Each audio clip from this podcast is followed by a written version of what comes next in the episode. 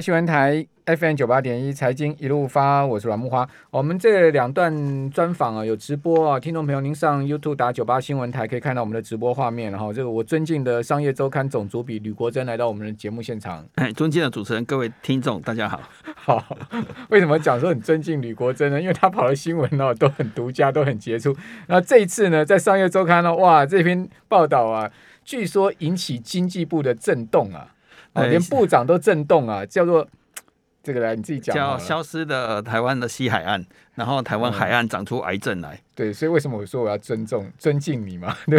对，因为主要我还是要讲一下，我们今年可能会天然气哈，我们可能要赔个四五百亿，然后又赔掉了我们的海岸线，因为台湾从北到赔了夫人又折兵，从北到南，你看基隆现在要填海，正在做环评了，基隆外木山要把它填海填掉，然后桃园还有三街正在填海，台北港也正也其实还在填海了，那台中还有两个接收站也要填，还要填海，那台塑有一个新的接收站也要盖，那本来有几打算在那边做一个工商综合大港，那现在这个。会不会过我还不知道。再来高雄永安扩天然气接收站，以后高雄的大林埔还要继续填海，所以整个台湾其实持续在填海。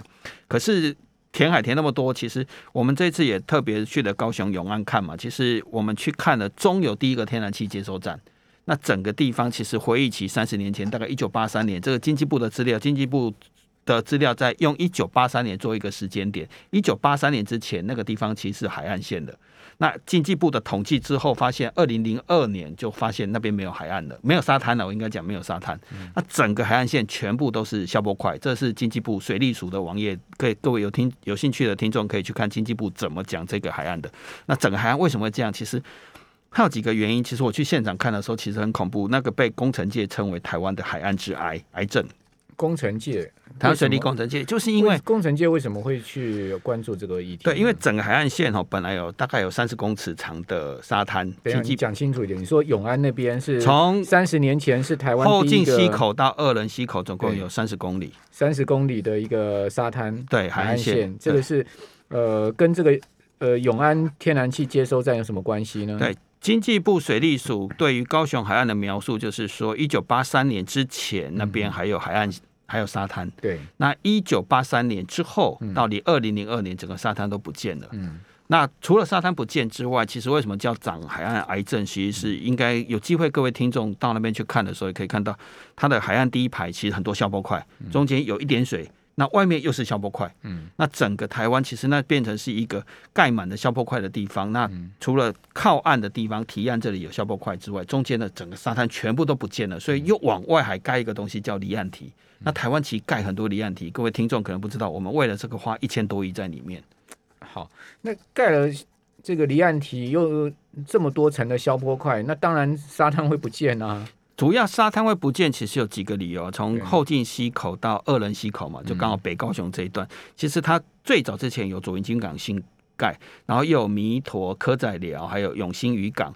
那另外又盖了台电的新达电厂以及中油的天然气接收站。当然，它有很多个。海岸工程同时进行，它会产生一个东西叫凸体效应。有一面沙子来的这一面，它会把沙子拦起来，可是沙子被拦住那一面，就会产生所谓的海水侵蚀。所以一个叠一个的时候，很侵蚀都会跟同时发生，这是第一个。所以海岸线会不断的被侵蚀进去。另外一块其实是我们的上游都盖了拦沙坝，然后我们的河岸都水泥化，所以沙子流下来越来越少。那等于说有点像我们经营企业啦。现金流输入已经变少了，又碰到所谓的掏空，嗯，所以它沙子就原因很多，原因很多。我不能说只是永安天然气接收站，它其实是多重原因同时交杂。那个离岸堤是为了天然气接收站吗？离岸堤其实是一个很神奇的东西，然后这最水利工程界发明的，就是当你沙子都不见的时候，我们怎么去做工程去把沙子弄回来？这其实有机会看到那个照片，你会很震惊。那个其实齐柏林有拍，那地方叫台湾海岸自然，所有的海岸线全部都是半圆形的，沙滩全部都是半圆形的，而、啊、外面就有一个堤防在外面，然后刚好一个梯一个梯，全部都是一个一个半圆形排在那边。为什么这样？其实是我们大概选择在离海大概五十到一百公尺的地方，水深大概五到十米的地方开始叠消波块，那大概要叠一千个，啊，一个大概三万七到四万，等于一个大概都三四千万。那一座一座这样慢慢，一座离岸堤都要三四千万。对，啊，在外海叠消波块哦，不是在沙滩哦，是外海，所以它叫离岸的提防。嗯，那当然这个东西目的是为了为了它，它其实非常的神奇，它就会开始把沙子仅剩的沙子聚集在那个地方，哦、所以慢慢会变成半圆形的。OK，那可是它就产生一个效应，了哈就会看到从茄茄萣到弥陀这一带都是离岸体，嗯、都是半圆形的。对，而有些地方还没有长回来，沙子还没有长回来，是都海。你会看到哇，天哪，怎么都是工程，然后怎么都是消波块，所以水利工程界都说这个叫台湾海岸之爱。嗯，那个画面很震惊，如果有看过。如果你有看过台看见台湾，其实你会对那个画面有印象。那个就是台湾的第一个天然气接收站盖了之后产生的变化。天然气接收站是一九八四年盖的。可我记我看到那个经济部有发文嘛，哈，就针对你这一篇，我刚刚为什么讲说经济部震动啊？哦，就因为真的针对你这篇，经济部还这个正式发了一个文说，哦，没有哦，其实在一九八三年之前，那个海岸就已经在退缩喽。呃，应该讲说哦，整个一。他讲的第一个原因是，他说我片面归因，我没有片面归因。其实我有把故事讲很清楚，南沙坝以及沙子被沙源减少，以及多重效应，这个其实是造成它的原因。第二个，其实如果从经济部自己水利署的网站，其实到一九八三年之前都有沙滩，那沙子。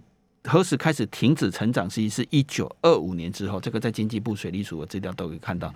那我这一次也特别访问了当地出生的人以及当地的地理老师。其实，在一九八三年的时候，他们小时候都还可以在沙滩上挖文蛤，所以不是那时候消失的。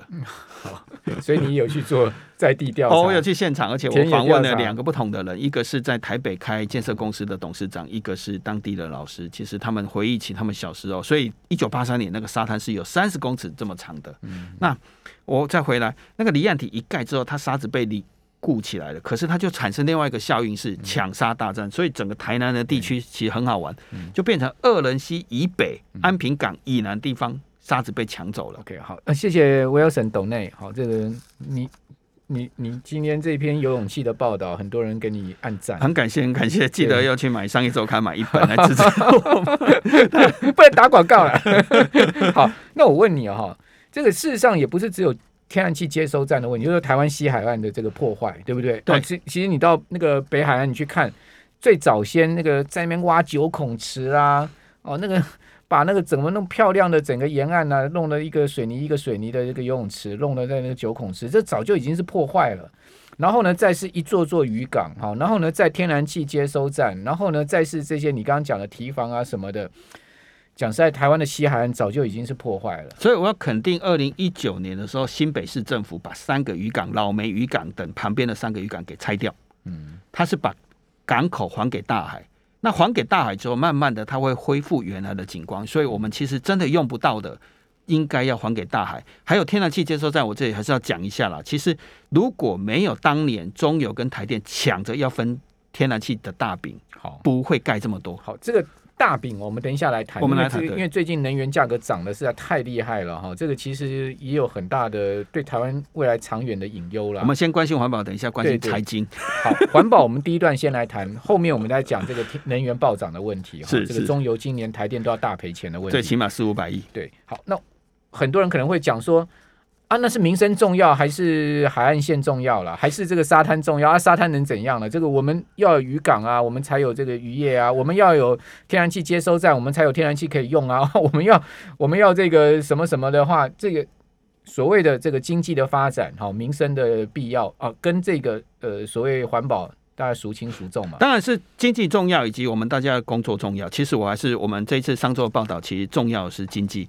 我们其实还是要盖天然气接收站的一些，为了为了以后的资源，没有说一定要盖这么多。可是其实我们早交跟基隆其实是可以同一个地方盖在台北港，台北港的土地足够来使用，只是你会不会来不及二零二五而已。它最大的问题是在这里，了哈，但我不谈公投的问题，我只能说，其实经济发展我们可以选择比较集中一点盖。当年为什么分开？现在了哈，为什么一个在基隆，一个在在桃园？它不是为了经济考量，不是为了让大家有工作、有有饭吃，而是因为中油二零一四年的时候跟台电闹翻了。他们本来经济部是协调，他们要一起盖接收站，一起投资的哦。嗯，二零一四年到一六年的时候，那是因为他们闹翻了，不然本来他们是要准备到台北港或合资盖一个公司，根本就不用两头马车一起往前跑，因为天然气实在太好赚了。如果没有今年这个状况嘛，一年赚个一两百亿没有问题。哦，你以前中油的钱都是赚台电的、啊。对啊，这个这个我知道啊。这件事情中油怎么会赚那么多钱？他就赚台电的。所以台电一直想要做天然气结算，所以变成是台电盖一个，中油盖一个，就变成两个兄弟在抢糖吃。其实不是我我没有反对经济要发展，而是应该要考虑集中盖，减少盖这么多天然气接收站了。OK，好，那所以现在目前就是一个基隆的天然气接收站，基隆、桃园、台中两个有四个接收站，高雄永安还在扩，还有大林埔，高雄的大林埔也准备会盖第七座，还有台塑要盖第六座，我们台全台湾总共有七个接收站正在盖。好，有有这么。天然有有这么多的天然气的需求跟这个接收站的必要吗？啊，如果你讲需求的话，现在我们大概接收站利用率大概百分之百了。可是如果把这些全部都盖完，还没有包括台塑跟高雄大林埔那两个未来的预想象中，其实利用率会变成百分之七十二啊。其实我们有机会讨论说，是不是不要盖这么多的地点？我不是说要盖这么多的气槽了，地点可以集中一点了，例如。外木山、基隆就不要再填海了，不要再让珊瑚全部死掉，而是到台北港或者是到观塘集中一点盖啊。但我不是说一定要支持公投，这这件事情我其实要讲。对了，我们今天讲这个题目，不讲政治，我们不讲政治。我们今天这个题目跟呃这个公投无关，对，不讲政治，强调一下哈，免得大家误会。对，但是可以集中盖。其实当初去台北港就是一个很好选择。你知道台北港为什么一直在长大？是因为各位大台北地区的废弃物要往那边填海。好，我们这边先休息一下，等下回到节目现场。九八新闻台 FM 九八点一财经一路发，我是阮慕华。我们今天访问的是商业周刊的总主笔吕国珍哦，国珍今天来跟我们讲一些这个 天然气的真相了哈，是对不对？好，这个我们现在有直播，上 YouTube 打九八新闻台可以看到我们的直播画面。哦，那这个天然气价格啊，今年以来是真的是全球暴涨了哈。这个比如说我们讲 NY Max 啊，这个美国讲实在是不缺气的地方。好，这个美国的。NYMEX 就是纽约商品交易所的天然气价格，当然从十月六号开始就出现剧烈的回档，哈，到呃现在目前最新的价格呢是来到了呃四点九，好四点九，它最高涨到六点四，好，但是呢在今年年初的时候是多少？哦，是只有二点六。你现在是的热热量单位了哈？对啊，这个热量单，也就是说，即使说从这个六六块多啊，跌到现在这个四四接近呃接近五块啊，事实上已经回档很大一段幅度，但是它跟今年年初比，它还是涨了这个一倍啊。可是我我这里要提出来一个天然气的专业知识，就是其实天然气不是一个非常大众的商品，这个可能很多人都会误会这件事情。其实。到底有多少国家是在大量买卖？我讲的是大量买卖天然气，事实上并不多。所以天然气其实是一个很容易被锁定筹码跟炒作的东西。那哪几个国家有在大量的采购天然气？台湾、中国、日本、韩国没有了。有在利用海洋运输的，所以这几个国家是世界上最大的天然买家。买家就这只有这几个，欧洲。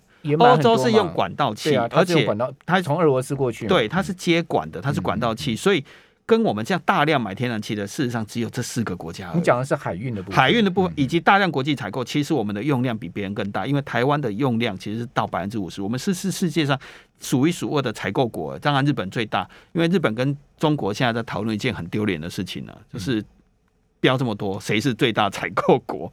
然后日本很开心的拍手说他让给中国了，因为赔人很惨了。嗯嗯嗯。那我们今年可能会最起码赔四到五百亿。嗯，所以是相当严重的一件事情。好，因为天然气价格暴涨，所以中油今年的天然气光中天然气可能要赔到四百多亿。它不是赚钱了，它是亏钱的大生意哦。对，因为我们的电价从今年的夏天，各位听众大家，因为我们也在讨论停电的问题嘛，还有在家用电的问题，其实从从四五月开始都冻涨。所以到明年三月，电价都冻涨。对啊，因为呃十月经济部才开了这个会议嘛，对，宣布冻涨嘛，对，到史上最长冻涨。在三月还是冻涨的状态，所以天然气这一块一定是大赔。可是蓝煤的话，就会出现一个问题是，大概是过了这个月所有的库存之后，接下来买的蓝煤的电厂全部都赔钱，烧煤的几乎都赔钱。不过好消息是因为。到了现在，因为各位听众也感觉到变凉了嘛，哈，所以发电量没那么多，所以慢慢的会降下来。嗯，那所以煤炭这一块其实不会赔得太惨，所以可能大家关心说，像台塑化这样的公司，所以台塑化很稳啊，整个台塑集团有可能会从现在开始迈向一个史无潜力的一个新的获利高点。今年大概赚个两三千亿没有问题了，因为前三季已经赚一千九百多亿了嘛。嗯预计今年的获利，整个集团会超过有三千亿，应该没有问题。台塑集团大赚，但是中油大亏。对，但台塑集团除了台塑化之外，台塑也会大赚，南亚也会大赚，台化也会表现的相当不错，而且有机会炼油的的价差可能会从每桶六美金到十几美金，可能到明年的三月都有机会维持，因为油价在狂涨，可是我们的我们的汽油销售其实也在涨啊，所以等于这波能源危机其实是对台塑集团是好消息啊。嗯，好，那这个。呃，国际油价大涨，天然气大涨，这个蓝煤大涨，那中油、台电现在目前要怎么应应呢？呃，经济部已经决定电价动涨了嘛，对不对？好，这个为了体恤民情嘛。然后呢，呃，中油的天然气哦，在民生用的部分也动涨，而且是已经连续九个月动涨。但是它这个电业用的它是有涨啊，我知道它从四月开始调涨，大概调了二十五趴上来。好，即使是调二十五趴上来，还是赔钱，还是赔钱。为什么？因为它它的进价已经涨一倍了嘛，超过超过一倍，煤炭也是很夸张，对啊，所以说它还是大亏嘛。但是它也没有办法全面反映在这个电业用户上，因为它涨就是涨台电的成本嘛。这也是我们在讨论刚才回到那个海岸的议题的时候，一个很荒谬的事情呢、啊。嗯、其实油电的价格决定了国营事业能不能赚钱，所以他抢着去盖天然气这件事情是有点很荒谬的地方，是他平常想要用天然气赚钱嘛，嗯、可是，一旦油电动涨的话，他就赔都不够赔。对啊，所以变成这是一个很风大的风险。你怎么知道未来天然气价格会下来？对，所以这个其实是偏离真实的哈。嗯、可是我倒想跟大家分享另外一个我关有正在采访看到的事实是，嗯、现在变成是有机会在天然气跟煤大涨的状况下，加速我们新的能源的开发。所以。可以有几个动态，各位听众可以注意。好，所以新的能源开发，您指的是像正隆跟永丰余，甚至我们看到台钢资源跟台泥集团。嗯、你看台泥董事长还亲自跑去嘉义签一个焚化炉的续约方案，然后整改。那这个线索都告诉我们一个另外一个很有趣的现象是，我们有没有机会用别的东西来替代煤炭？嗯。所以为什么我会讲？哎，扯得那么远，那么永丰余跟正隆，事实上有一个东西，其实慢慢也会变成跟煤炭替替代的，就是我们垃圾做成的替代型燃料，叫 SRF。那这个使用量现在变成台湾到处都在抢这个东西，因为以前是因为煤炭太便宜，现在变成煤炭变那么贵，又要减碳，因为它碳排放比煤炭大概少，大概大概百分之二十，只有煤的百分之二十，所以变成它是可以替代一部分，所以几乎我们看到这些集团全部都去做 SRF 这件事情了。那问题是，这个燃料的效应有煤炭那么好吗？它大概是一比零点八，它这个零点八比一的，比煤炭差一点了。一百万吨的煤炭，就大概是八十万吨的，相当于它的只能抵一一百万吨的 SRF 抵八十万吨的煤炭了。嗯。对，那它有这个这个有卖到台电吗？这个其实台电已经开始在试用了，所以台电某个时面已经开始在替代烧这个东西了，所以很快的我们会看到，哎，台中先去烧一烧啊，这样台中空气可以好一点呢、啊。没错，那另外一块就我接下来说嘛，哈，另外一个是用稻壳、稻谷以及其他的生殖能源去替代的燃料，也有机会来替代这个东西，所以我我大概算过了哈，我们 SRF 大概可以做八十万到一百万吨。那再来是我们可能用木头做的颗粒，可能会到一百五十万吨。哎，其他替代了两三百万吨的煤炭哦。两三百万吨，台湾一年要烧掉两千八百万吨呢。对，好，另外一块就是我们台湾的垃圾焚化炉，现在变成抢手货。如果大家会关心另外一个案子，就是台本最近经营权刚刚。底定嘛，底定啊，还是公司派赢啊，还是公司公司派？可是你看他他的旗下的龙福卖给了九阳嘛，哈，就是台钢集团。九阳又去投资了一个叫台钢能源公司。事实上，我们看到很多集团开始切入所谓的能源的生意。那这一块生意，就是因为这一次的能源危机下，很多新的商机跟新的变化正在。我不是说你们现在要去买九阳啊，因为股价一直往下掉。可是你去看，今天没有在讲股票这个事情。但是你去看他买的龙福。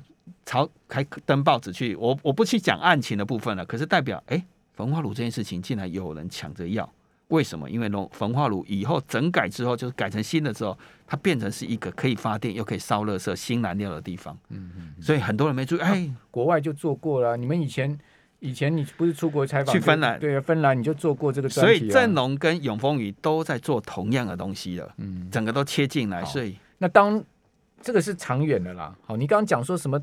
稻壳啊什么的，这个呃，跟这些废弃物变成是类似煤炭啊。很快哦，已经做正在做了，已经抢手了，几万吨都不够用哦。再怎么样，它一年也不过就是三三百万吨，但是我们一年要烧掉两千八百万吨的煤哦，所以呢，讲实在，大概也也大概就十分之一。那事实上，你十分之九还是要烧烧这个真正的煤。那现在煤价那么涨得那么凶，哦，天然气价格也涨那么凶。这个当这个燃眉之急，你觉得呢？现在目前这个天然气的价格、煤炭的价格能真的下来吗？还是这一波的这个能源价格的上涨，它是一个结构问题？高盛说。高油价不是只有这个冬天了。高盛的报告说呢，高油价可能要好几年了。我要讲的是，其实它是一个资金链断裂的问题。什么叫资金链断裂的问题？是因为几乎所有的金融机构跟投资机构都在讲 ESG，所以各位听众可能会去参加 ESG 的基金。他们这些基金跟金融机构都不愿意投资有化石能源相关的东西。所以为什么这次煤会产生一个问题？是因为煤变成是人人喊打一个东西，甚至国外的大型的能源集团，他都不轻易投资所谓的。天然气的，连 BP 都说，我有一天我不要化石能源的行业了，他要把它分割开来，他要把它卖掉，所以它慢慢产生一个现象是，有可能供应会出现短缺，嗯，就是我不投资煤了，所以煤的生产会中断，这件事情正在发生哦。好，所以会变成长期性的问题。那，那油价呢？油价现在已经上到八十以上，都已经是来到像美油都已经来到七年高点，布油来到三年高点了。你觉得？台塑集团他们对这个油价明年的看法如何呢？包括你你你你的了解，他们比较关心的其实是炼油的利差，所以利差一直从六美金流到十五美金，那他们就是一个非常好过的一个第四季了。你觉得油价下来吗？下不来啊？你觉得下不来？下不来，当然下不来了。但是利差有在就好了。我们我们投投资或者是看一个企业，应该看利差。我关心加油啦，现在已经一公升已经三十块了 啊，应该逃不掉了。还会再涨啊！听说下周又要再大涨，这个零点八还是多少？对啊，零点八一一公升要涨快一块钱了，不得了啊！哈，这没办法的事情。这个大家现在荷包都瘦了哈，这个至少加油上面就很有感了哈。我们非常谢谢《天下杂志》总主笔，呃，不，呃，商业周刊的总主笔李国正，谢谢国正。